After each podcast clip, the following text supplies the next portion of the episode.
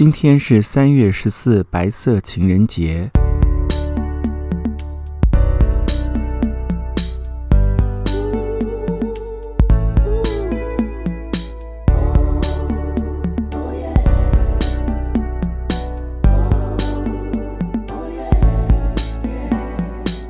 无论你过不过节，星期天的放松时光里，适合悠闲，学会更爱自己，享受每一天。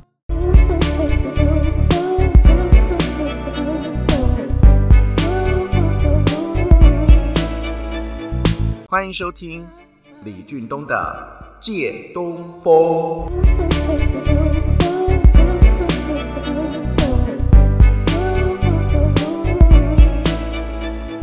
对于喜欢过节的人来说，节日怎么可能会嫌多？除了大家熟悉的二月十四情人节，每个月的十四号都是情人节。一月十四日被称为日记情人节，在一年开始的这个时候，双方互送对方日记，期许未来一年彼此留下美好回忆。白色情人节的下一个月，四月十四号被称为黑色情人节。这是专为孤家寡人、旷男怨女所设定的情人节。二月、三月都没有过情人节的男女，如果对爱有所追求，可以在四月十四号相约心仪的人喝黑咖啡，期许还在暗中摸索的人能够擦出爱的火花。五月十四是黄色与玫瑰情人节。五月是玫瑰的季节，也是出游的最好时机。如果你有用心观察，你会发现有许多情侣穿上明亮的黄色，闪耀招摇着爱情。六月十四日是亲吻情人节，在这个初夏的时节，充满情意的吻胜过千言万语，也提醒了大家拿出热情，尽情享受人生。七月十四日是银色情人节，无论白昼与夜晚。月色或日光都是银亮闪闪，鼓励男女可以释放热情，大胆示爱，闪爆别人的眼睛。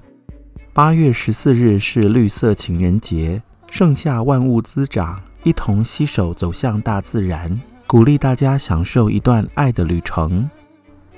九月十四是音乐情人节，也是相片情人节。如果还是单身的人，参加音乐季或是各种社交活动，在社交媒体 PO 上充满自信的照片，期许享受爱的季节。十月十四是葡萄酒情人节，在丰收的时节，新酒上市，与心仪的人对饮更有感觉。十一月十四是橘色情人节，也是电影情人节。穿上充满活力的橘色，无论有没有对象，看一场电影，启动两个人的约会。十二月十四是拥抱情人节，一个拥抱，让双方的身心都感觉到温暖。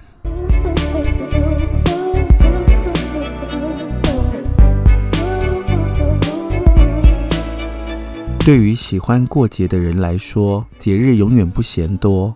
今天三月十四日可说是数学迷的大日子。三月十四日不只是白色情人节，也是圆周率日。圆周率是三点一四一五九。全球各地数学相关科系有创意的师生们会举行庆祝活动。今年三月十四是星期天。我从昨天礼拜六开始到今天，连续两天过情人节，从一三到一四，象征着一生一世。哇哦，我是不是好浪漫？